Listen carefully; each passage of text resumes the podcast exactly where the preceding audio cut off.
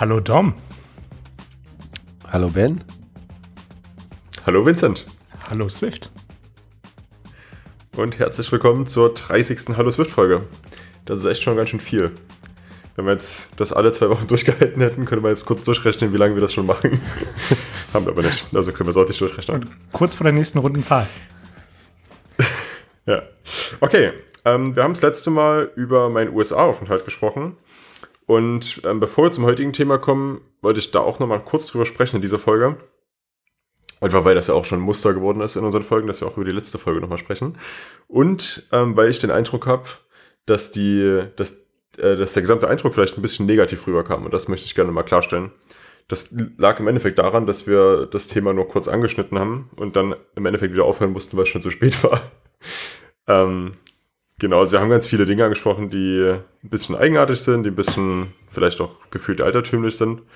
Ähm, es gibt aber auch ganz viele Dinge, die, die da drüben äh, viel toller sind als hier. Und das ähm, ist allem voran meiner Meinung nach die Offenheit der Menschen, dass da ähm, nicht wie in Deutschland alles kritisiert wird, was neu ist, sondern einfach genutzt wird. Und das merkt man irgendwie an, an ganz vielen Dingen, wie zum Beispiel, dass Uber komplett normal ist, was es in Deutschland nicht mal gibt, aus äh, aus Gründen, die natürlich auch sinnvoll sind, aber und auch, dass es halt von den Le Leuten genutzt wird. Dass es zum Beispiel nicht untypisch ist, dass man äh, mit einer Oma zusammen im Uber-Pool fährt. Die nutzen das halt genauso. Genau. Ich denke, es macht vielleicht gar nicht Sinn, jetzt noch super krass in dieses Thema reinzugehen, aber ich wollte das trotzdem gesagt haben. Genau. Dann haben wir das letzte Mal über die neuen Geräte bzw. die Keynote gequatscht. Und da würde ich auch mal dran äh, weiterknüpfen. Habt ihr euch denn die Geräte mal angeschaut oder vielleicht selber eins geholt?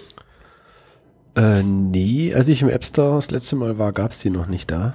Äh, also ich war hauptsächlich da, um mir das neue iPad anzugucken, aber es gab es halt noch nicht. Ich war zu früh, deswegen habe ich es noch nicht angeguckt. Ähm, aber eigentlich brauche ich es gerade auch nicht. Es ist halt wie immer, ne?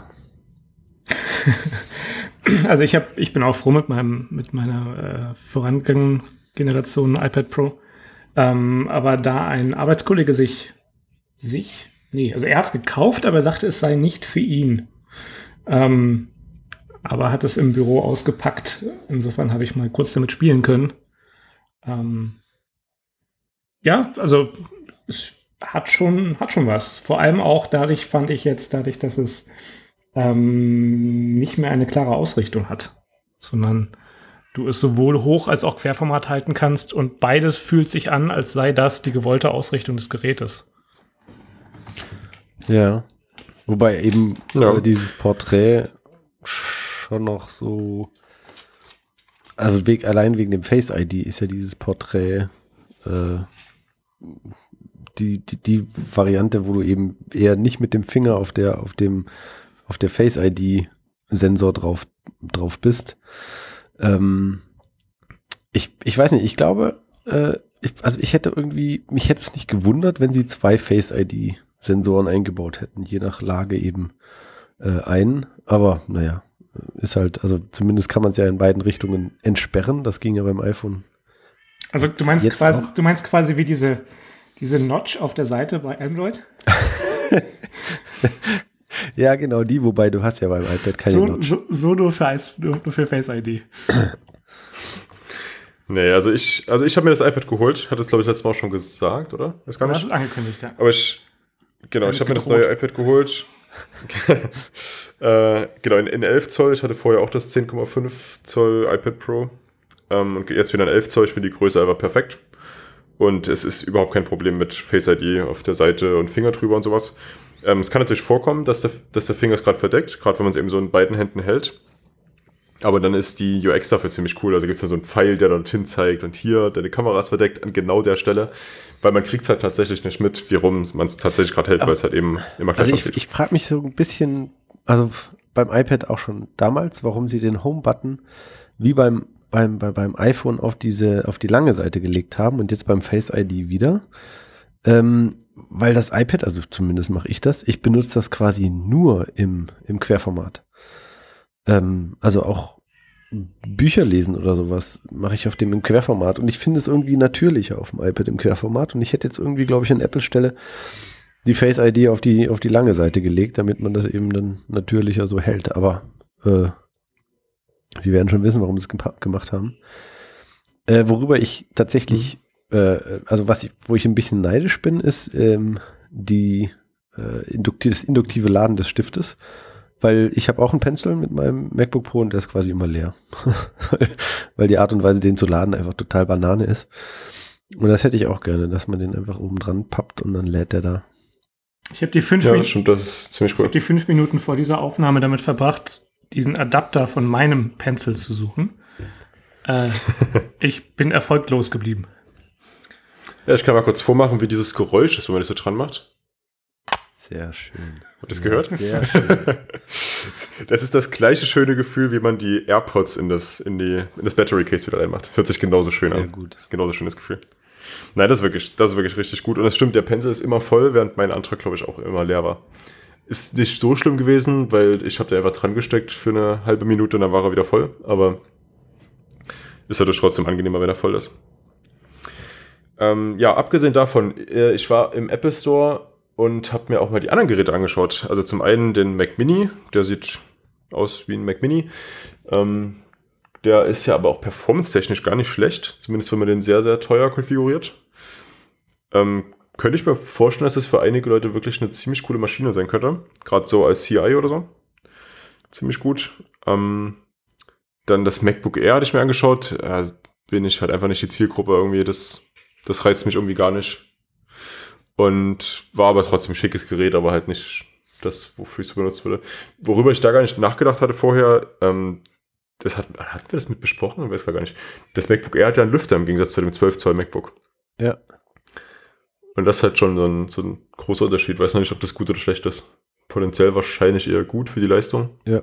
Weiß nicht. Ja. Wobei, also das ähm, iPad äh, schlägt ja gerade, also das iPad Pro schlägt ja aktuell einige Desktop-PCs auch. Und das hat ja auch keinen Lüfter. Also wenn du da die richtigen, aber klar, im, im ähm, er ist eben noch ein anderer Prozessor, der wahrscheinlich mehr Abwärme produziert.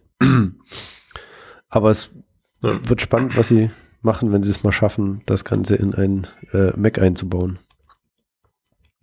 Ja, man muss halt bei diesen Benchmarks, glaube ich, auch vorsichtig sein. Es ist zwar erstmal ziemlich überragend, wie gerade der Geekbench-Score vom iPad Pro aussieht, aber der Prozessor ist halt ganz anders aufgebaut. Also nicht nur, dass er eine andere Architektur hat, der hat ja auch eine ganz andere Anzahl von Kernen, die auch ganz anders wiederum funktional sind. Hat jetzt, glaube ich, mittlerweile acht Kerne, wovon sechs Strom sparen und zwei High Performance oder so weiß gerade nicht genau, wie es war, aber der hat auf jeden Fall viel mehr Kerne, die viel spezifischer auch sind. Ja, aber das und dementsprechend ist, ist ja egal. Ich meine, vielleicht also mehr die, dafür ausgelegt. Die Benchmarks sind ja schon darauf ausgerichtet, dass ich jetzt zum Beispiel irgendetwas sehr Aufwendiges mache mit dem Computer. Ne? Also ähm, 3D-Modelle rechne oder äh, mit die CPU komplett auslaste und sowas. Und das ist, das ist ja schon das, was ich auch mache, wenn ich das Ding benutze. Von dem her würde ich sagen, dass das schon eine Aussagekraft hat. Ja, also es hat auf jeden Fall eine Aussagekraft. Aber es das heißt nicht unbedingt, dass man alles damit schneller machen kann. Nein, nein, nein, nein. Aber, aber es, es gibt ja auch ein paar Tests ähm, von, von Real-World-Sachen, wie zum Beispiel in Adobe Rush irgendwas exportieren, was ja doch in einem Bruchteil der Zeit ging, im Gegensatz zu einem MacBook Pro. Das ist schon beeindruckend, auf jeden Fall. Ja. Ja, also ich äh, ich nutze mein iPad mittlerweile auch echt mehr als mein Mac. Also ich mache eigentlich alles damit, was damit so geht, was damit Sinn macht. Und für alles andere nehme ich dann mein Mac. Weil irgendwie fühlt sich der Mac schwerfällig an im Gegensatz zum iPad. Weiß nicht. Ja, ich sitze halt, also wenn ich abends irgendwie äh, auf dem Sofa sitze, dann programmiere ich meistens und das geht halt mit dem iPad nicht. Ja, das ist halt genau das, wenn es halt nicht anders geht, dann auf jeden Fall ein Mac. Ja. Ähm, was ich mir noch angeschaut habe, was jetzt nicht vorgestellt wurde in der Keynote, aber vorher ähm, ist das iPhone XR. Das gab es noch nicht, als das letzte Mal davor in einem Apple Store war. Und das Display finde ich ähm, erschreckend gut. Das hätte ich irgendwie gar nicht so eingeschätzt, weil es so im Gegensatz zu dem iPhone X und XS und so weiter eine relativ schlechte Auflösung hat. Aber das fällt überhaupt nicht auf, oder mir ist zumindest nicht aufgefallen.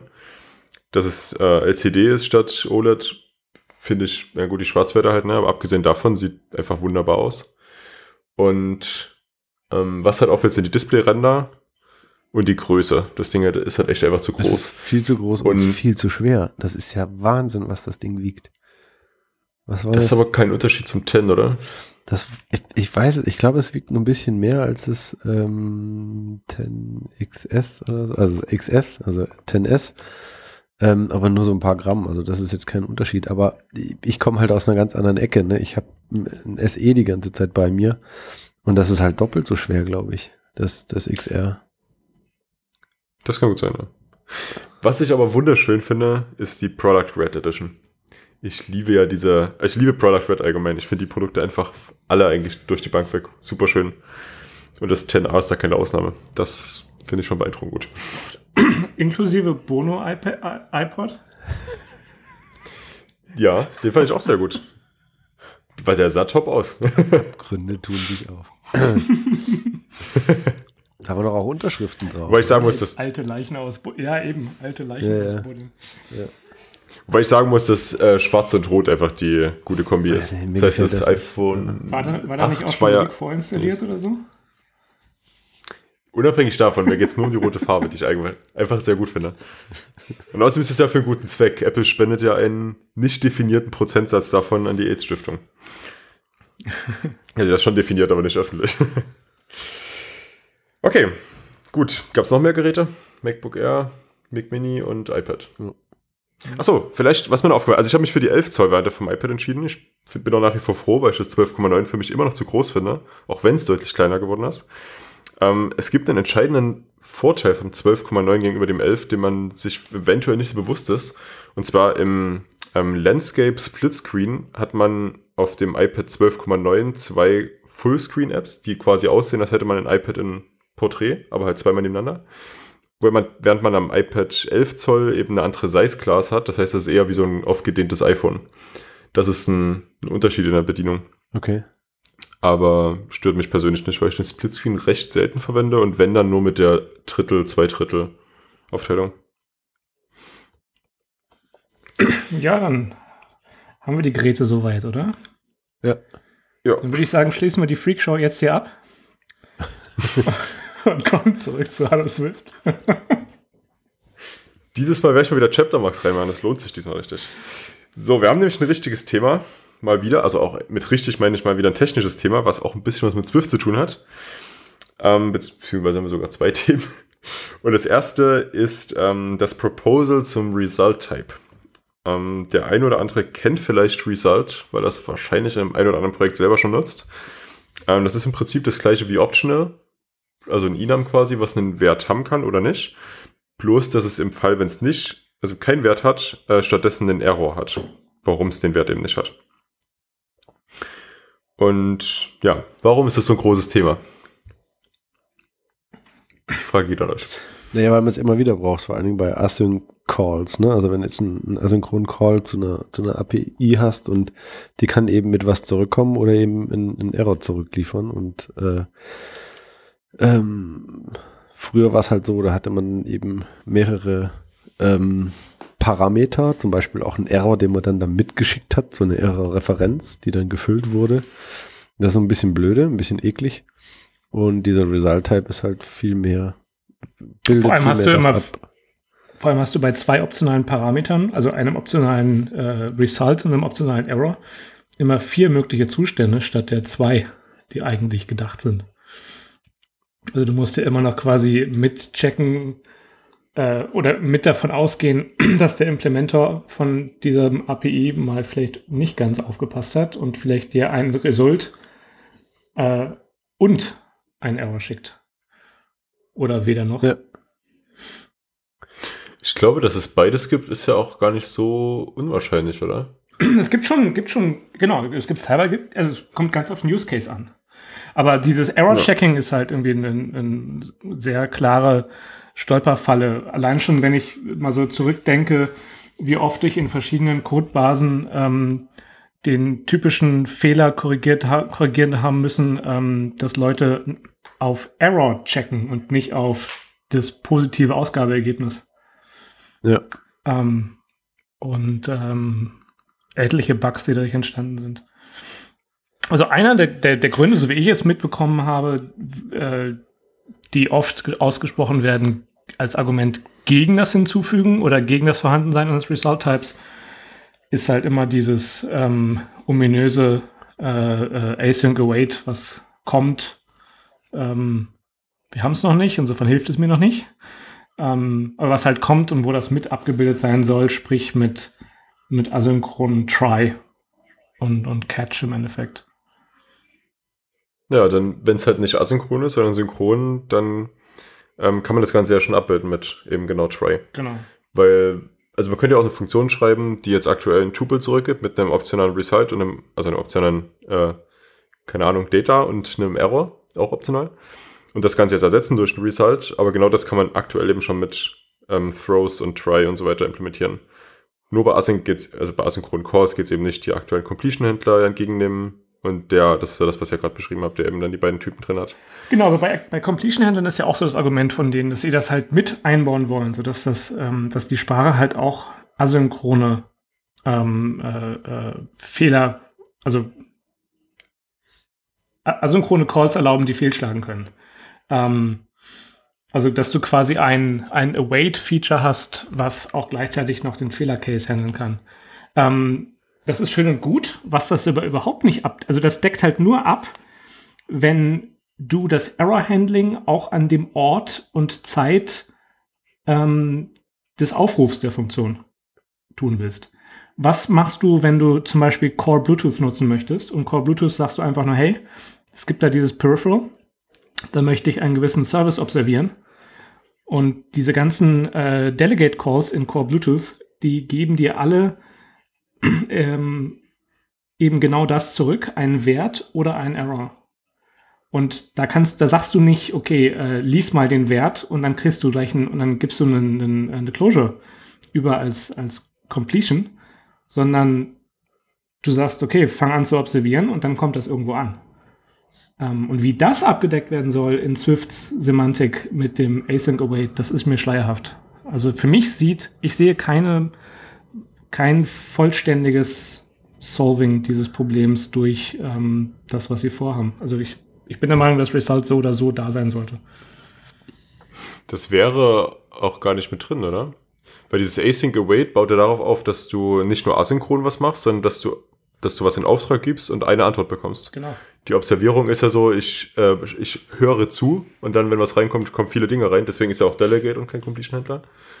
Das wäre damit ja gar nicht abgedeckt, das stimmt.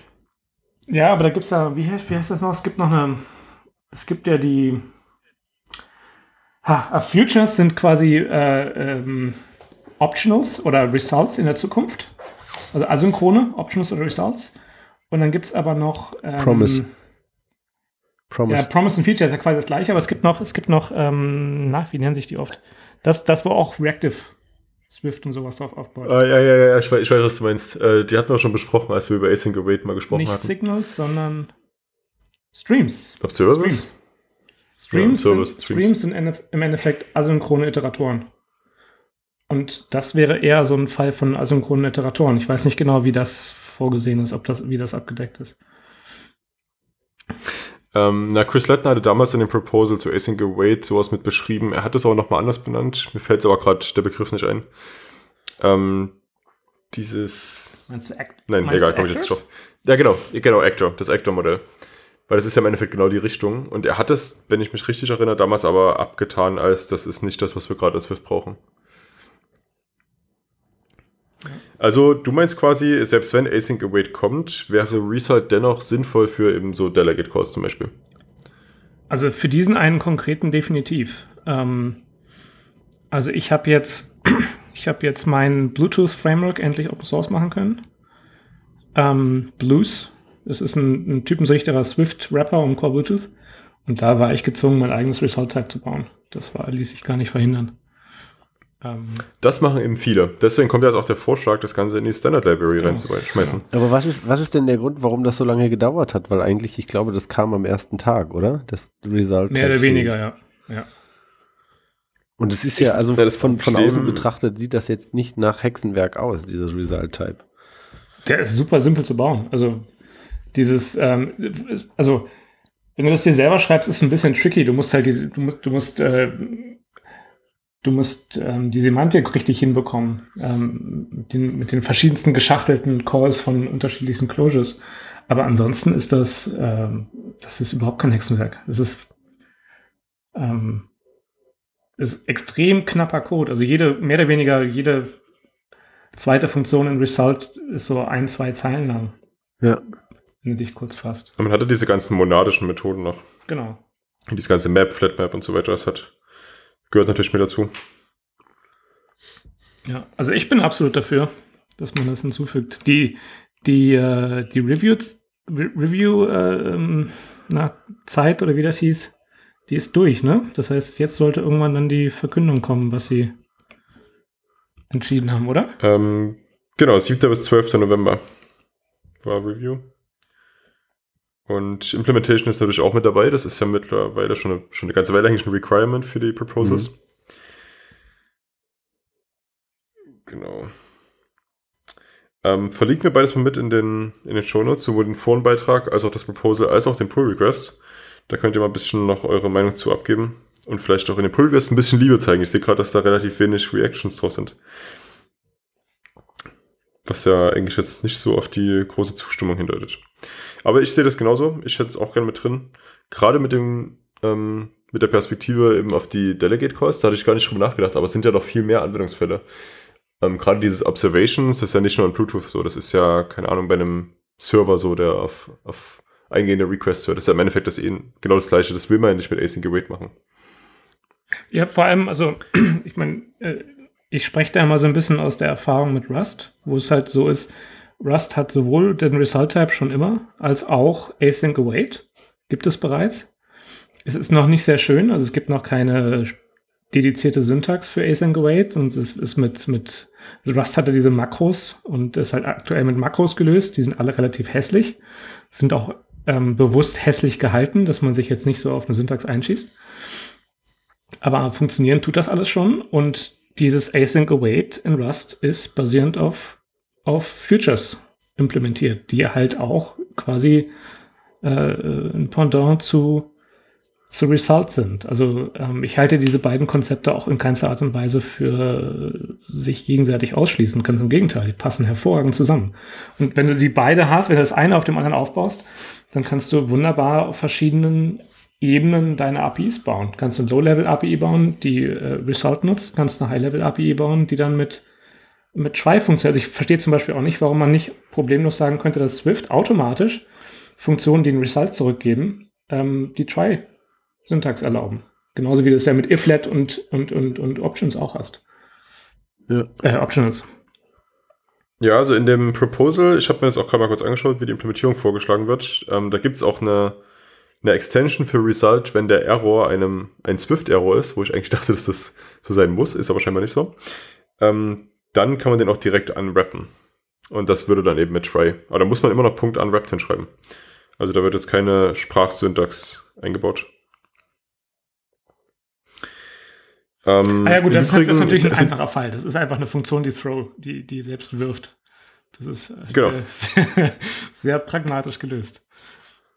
Ja, genau, aber, es, aber interessant ist halt diese ähm, Extension Result where Error equals Swift.error. Das heißt, dieser Error Type Alias ist gar nicht Swift.error, sondern ist einfach nur Typ U halt oder so. Oder T. Und das heißt, es wird gar nicht festgelegt, dass das ein Swift-Error sein muss. Das ist ja auch nochmal ein wichtiger Fall, ne? Ähm, also das zum Beispiel ist auch der Grund, weshalb ich nicht das. Äh, es gibt so ein ganz populäres Result-Projekt, äh, ursprünglich von Rob Briggs gestartet, von, von GitHub. Ähm, und in dem Projekt, wenn ich mich nicht irre, ist es so, dass sie statt ähm, den Error-Type äh, eben als generischen Parameter zu nutzen, haben sie den gesetzt auf äh, das Error-Protokoll. Das heißt, hm. du hast den Error Type erased auf dem Typen. Ähm, ja. Und dadurch hast du halt dann aber nicht mehr Typensicherheit auf deinem, auf deinem Error-Type. Das hat Nachteile, weil du halt den gleichen, das gleiche, aus meiner Sicht das gleiche Problem hast wie in, im Rest von Swift, dass du davon ausgehen musst, dass beliebige Fehler geworfen werden könnten. Ja? Here be Dragons. Ja, aber, aber wollte ich gerade sagen, das, das Throws ist ja genauso. Genau. Also ich, ich bin kein Fan davon. Also ich sehe, ich will das als Nachteil sehen. Vorteil wiederum ist, dass ähm, wenn du Fehler hinzuf Fehlertypen hinzufügst oder den Fehlertypen änderst, sich der Typ des Results nicht ändert. Das heißt, der Fehler wird nicht zum, der, der Fehler wird zum Implementationsdetail deiner Funktion und wird nicht zum Teil der Public API. ja. hat auch Vorteile. Ja, das stimmt. Ähm, hier sind noch andere Beispiele aus anderen Programmiersprachen mit drin. Also im Endeffekt gibt es sowas in fast jeder Programmiersprache. Als Beispiele sind hier Kotlin, Scala, Rust, Haskell und C++ mit drin. Ähm, genau. Ja, macht Sinn. Bin auch dafür. Bin mal gespannt, was da rauskommt. Habt ihr ähm, das im Forum ein bisschen verfolgt, wie da so die allgemeine Stimmung ist? ja. Also ich habe es nur so am ja. Anfang so gelesen und da ging es viel um, um Nomenklatur. Äh, also fast ausschließlich, dass halt die Namen falsch gewählt waren oder sowas. Ja, es gab, gab die Diskussion bezüglich, warum man nicht, warum nicht einfach either, so wie das in Haskell zum Beispiel ist, ähm, wo sie sich noch nicht mal wirklich äh, quasi festlegen darauf, dass es sich um einen ähm, Erfolg oder, oder, Fehlschlag handelt, sondern einfach nur A oder B. Ähm, und der zweite, die zweite Diskussion war, ähm, ja, wenn das, wenn man dann schon Result hat, dann könnte man ja auch einfach ähm, optional definieren als das ist ein Result mit einem Unit-Type Error. Void Error. hm. ähm, und dann gab es die Diskussion, wo ich auch mit beteiligt war, dass das halt dann einfach die falsche Semantik ist, weil es gibt halt auch Use Cases, wo du ein Optional haben willst. Also keine Ahnung, also mein Beispiel war, du hast irgendwie ein User Profile und dieses User Profile hat einen optionalen Avatar. Ähm, das Fehlen dieses Avatars ist nicht ein Error, genauso wie das Vorhandensein dieses Avatars nicht ein Success ist auf äh, Programmebene, sondern es ist halt einfach, es ist da oder es ist nicht da. Ähm, und aus dem Grund, äh, also das ist, das ist so eine typische, typische Debatte bei Result. Einmal die, die Vergleich mit either, der geht so in die eine Richtung und dann der Vergleich mit, ja, könnte man ja auch irgendwie andere Typen darauf basieren lassen und dann hast du quasi semantische Probleme in der anderen Richtung. Ja, man könnte ja im Endeffekt, also dieses Either gibt es ja in, in, Swift gar nicht, aber man könnte man natürlich definieren und Result dann als ein Type Alias darauf definieren. Weil irgendwie ist ja schon genau das Gleiche. Äh, der, Bloß damit, damit würde sich dann zumindest aber nicht der, nicht der Fall ändern, dass die Cases immer noch, äh, keine Ahnung, A oder B oder sowas heißen. Also es ist eher, either wäre absolut identisch mit, also sofern du nicht einen Constraint für den, für den, fürs Error-Protokoll draufpackst, ähm, wären die beiden absolut identisch. Nur halt der Name der jeweiligen Cases und des Typen wären, wäre anders. Das ist der einzige Unterschied. Ja, und ebenso Funktionen wie Unwrapped oder so. Ja. ja. Nee, macht schon Sinn.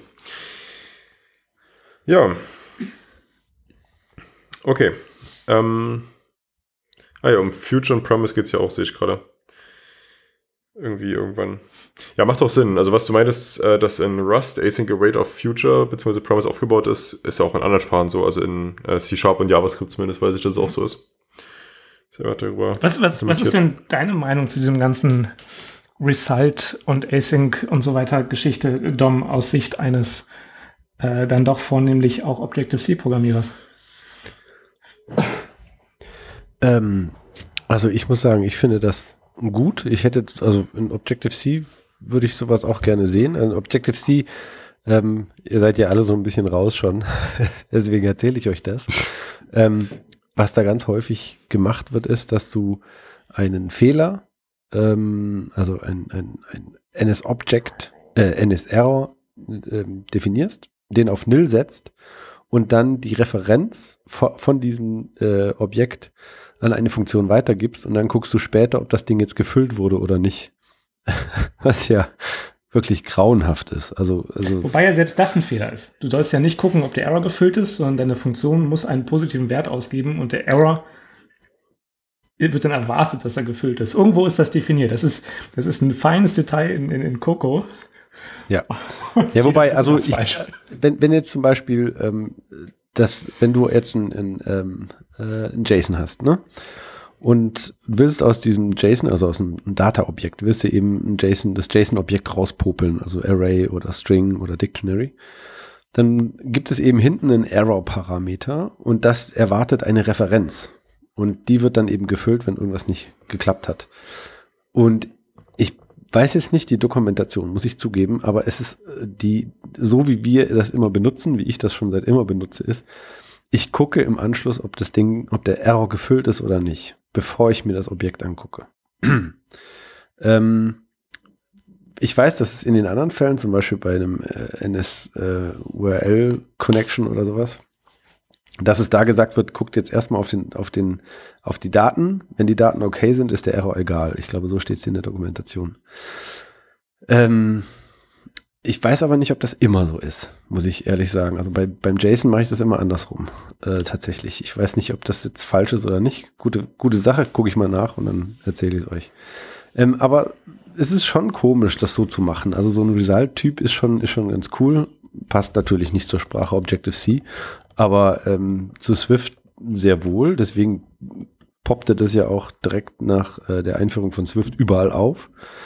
Ähm, und deswegen, ich finde es gut. Ich finde, es gehört dazu. Ich finde, es gehört zur Sprache, gerade wenn man eben en so, so powervolle Enums hat und optional, ist das einfach eine, eine natürliche Erweiterung, würde ich sagen. Wobei ich auch ehrlich sagen muss, die Namen finde ich jetzt nicht so wichtig. Ich finde das Konzept wichtig und ob das jetzt either heißt oder Result. Ich finde Result natürlicher, weil das eben der Hauptanwendungsfall ist. Aber eigentlich ist es, ist es nicht so wichtig. Und ob das jetzt Success heißt, ich glaube, es war auch irgendjemand hat gesagt, nee, es müsste Value heißen oder sowas. Das finde ich alles nicht so, also habe ich jetzt keine wirklichen, wirkliche Meinung zu äh, und würde jetzt einfach mich aus der Diskussion raushalten, wie das genannt werden soll.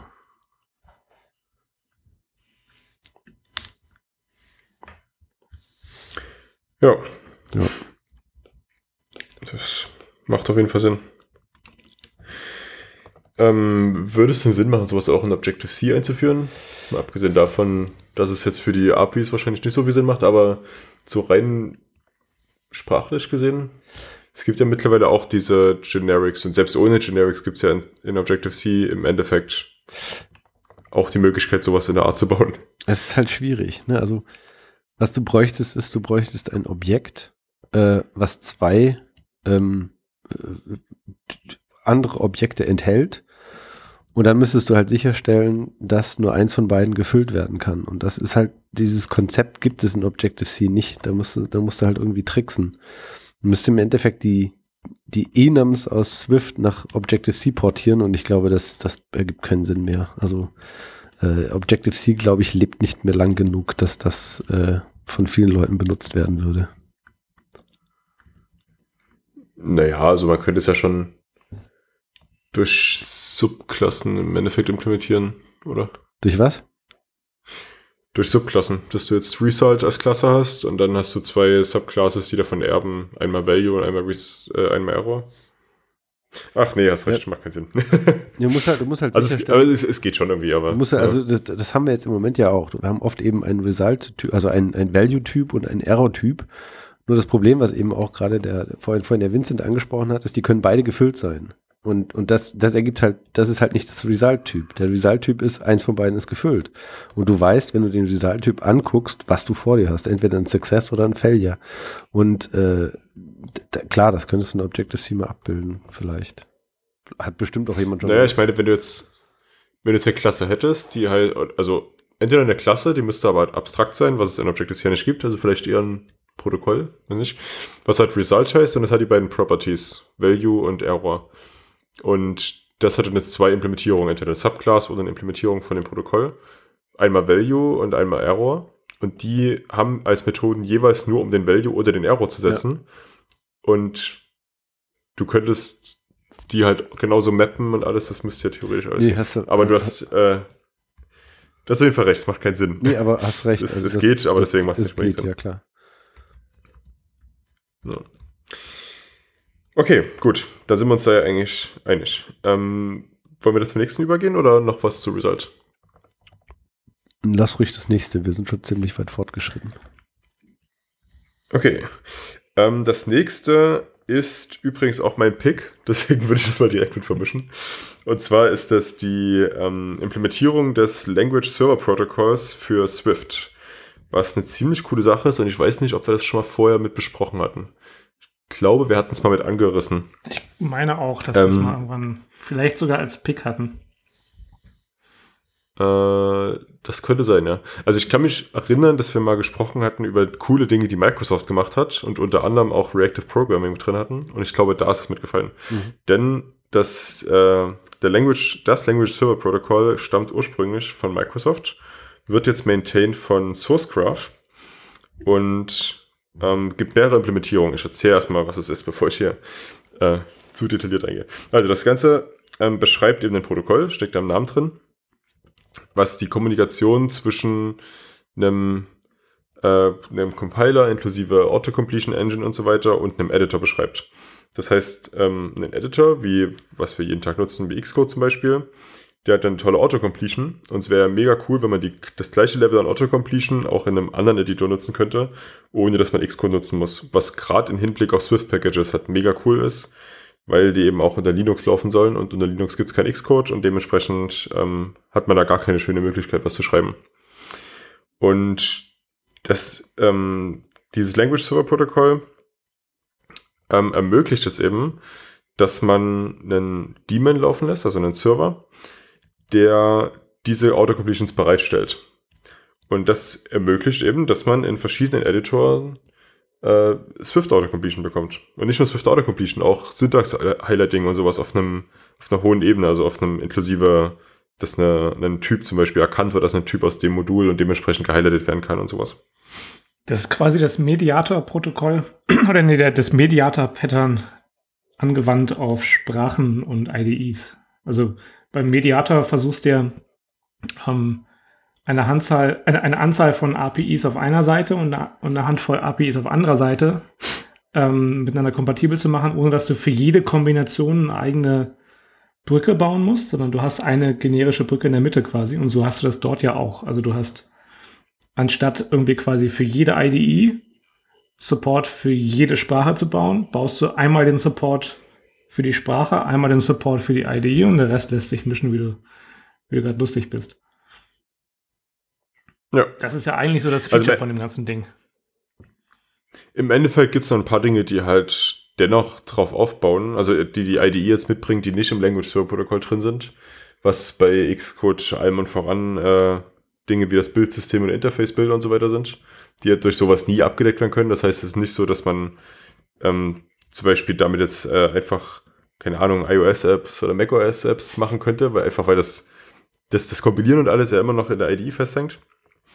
Aber ähm, zumindest eben das Editieren an sich ist halt schon mal möglich. Aber ja, zumindest für Source-Dateien, die entsprechend die, die Sources da haben. Habt ihr es schon mal ausprobiert? Mit Swift noch nicht.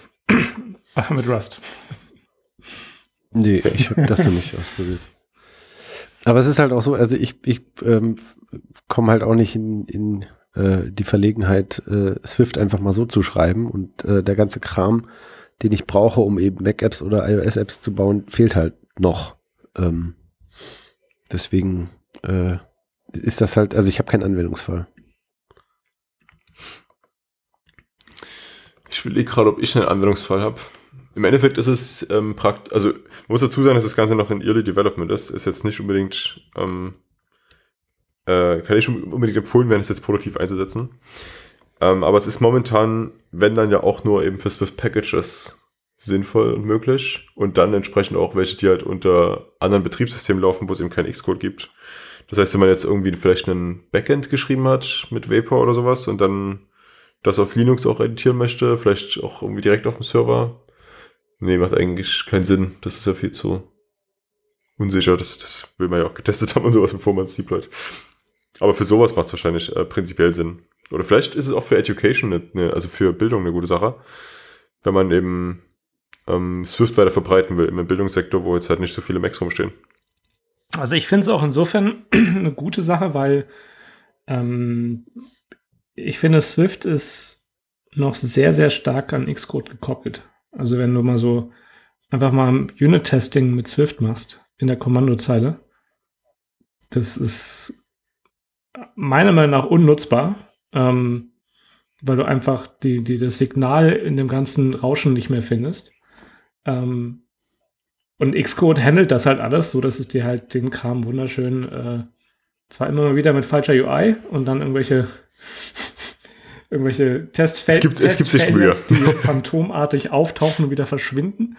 Aber zumindest sieht es, ist es so, dass es nutzbar ist. Ähm, und wenn du jetzt Swift quasi mehr, also die Accessibility von Swift damit verstärkst und mehr Leute dazu bringst, auch alternative IDEs zu nutzen, denke ich, wird das die Sprache auf jeden Fall stärken.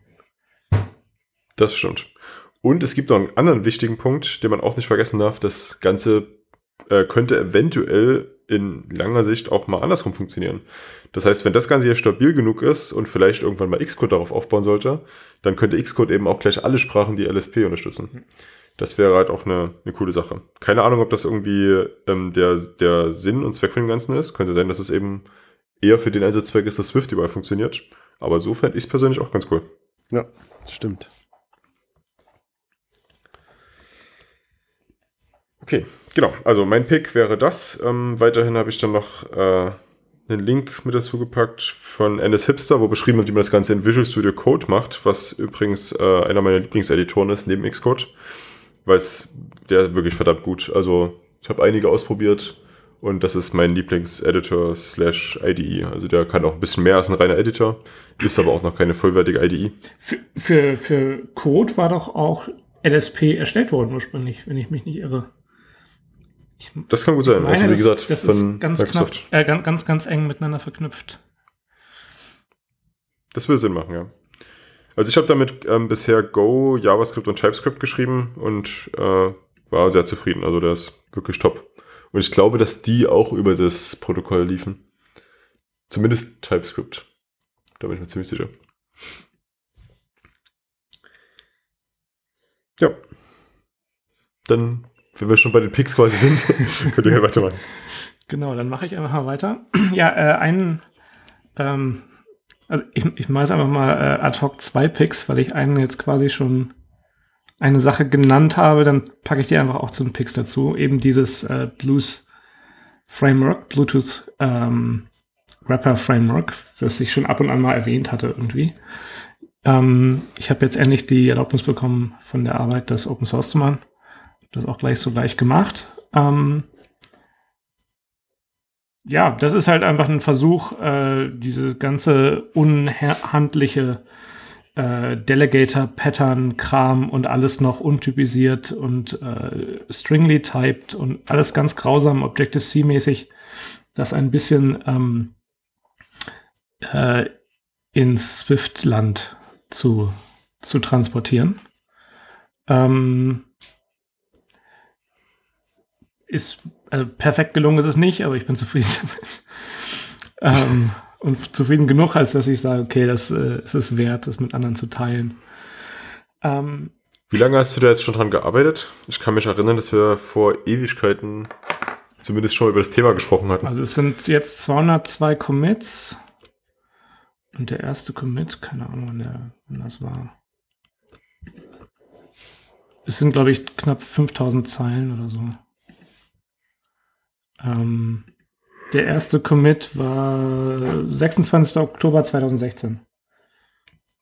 Also schon. Ja, okay, also knapp über ein Jahr. Ja. Ähm, cool. Genau, das ist das eine. Und das zweite, der zweite Pick ist, nennt sich XML Coda. Das ist ein Hard Fork von einem Projekt, das hieß oder heißt XML Parsing. Ähm, beide Projekte sind eine Implementation von dem, ähm, dem Encoder und Decoder-Protokoll von Swift für XML, weil Swift selber ja nur äh, plist und JSON kann, richtig? Ich meine. Ja, also zumindest in Foundation, ja, aber Codable ist ja genau. so gebaut, dass man so weiter kann. Genau, und dieses XML-Parsing war ähm, von einem Sean Moore, glaube ich, heißt der. Genau, so heißt der Username. Ein, eine Implementation. Und ähm, eine Handvoll von Leuten haben, haben Issues geschrieben und Pull-Requests gemacht. Und leider tut sich da aber gar nichts. Also ich alleine habe fünf Pull-Requests dort offen herumliegen und es tut sich einfach nichts. Ähm, hm. Er reagiert auf nichts und auch sonst bewegt sich gar nichts. Und irgendwann ähm, äh, haben dann jetzt äh, einige entschieden, so, das reicht uns jetzt. Ähm, und einer der Beteiligten hat einen Hardfork gemacht äh, jegliche sinnvollen PRs gemerged. Ähm, und ja, das Ding ist hoffentlich jetzt ein bisschen, bisschen produktiver. Also ich habe jetzt äh, heute irgendwie an zwei oder drei PRs gearbeitet. Eine, zwei davon sind approved und einer gemerged. Also da passiert wesentlich mehr. Ähm, und das ist eigentlich ein cooles Projekt. Ist halt, ist noch eine Menge zu tun, weil äh, JSON dann halt doch die eine weitaus einfache Sprache ist als XML. Ähm, ja, ich ähm, überlege auch gerade, also hier ist ja ein Beispiel dabei für ein XML für eine Node, die so ein paar Attribute drin hat.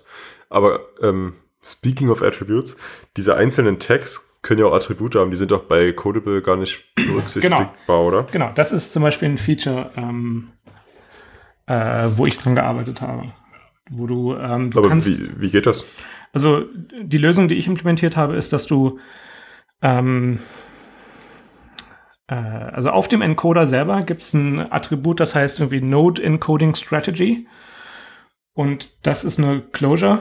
Ähm, und die bekommt den Typ übergeben des Objekts, was da äh, jetzt encoded wird. Und ähm, für diesen Typ musst du dann wiederum eine Closure zurückgeben.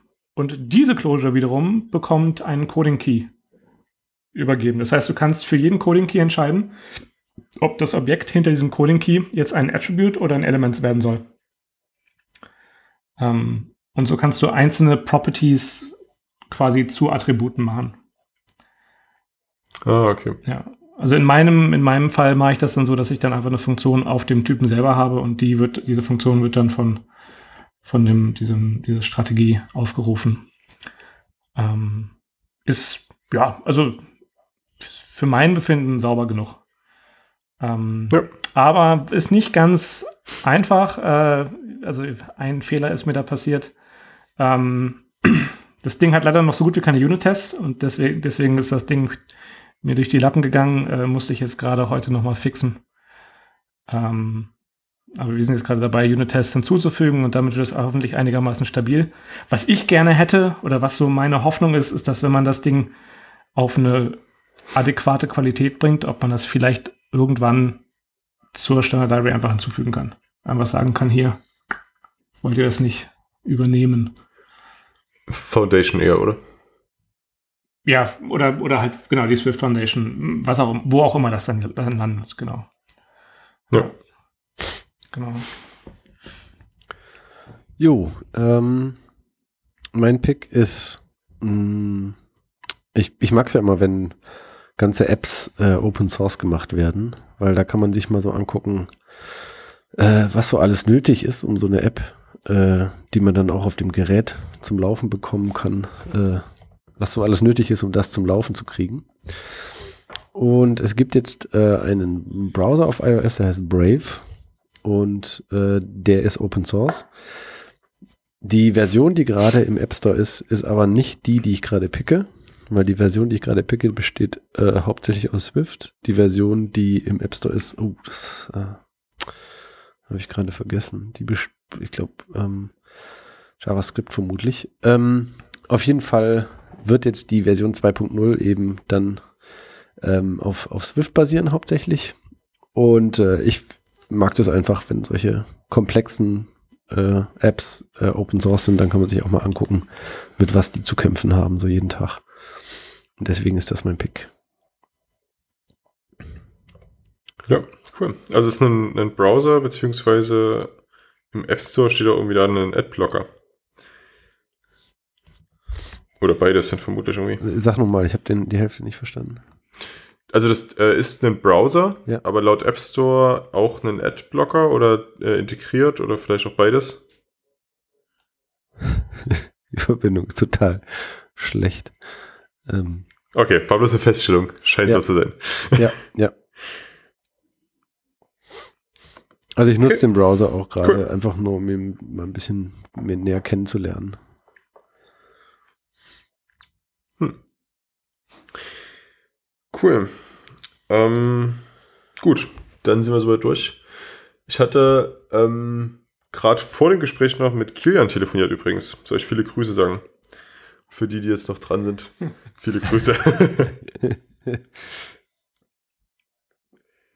ja, und natürlich viele Grüße an Kilian, wenn er jetzt noch gerade zuhört bei ja, der Folge. Genau.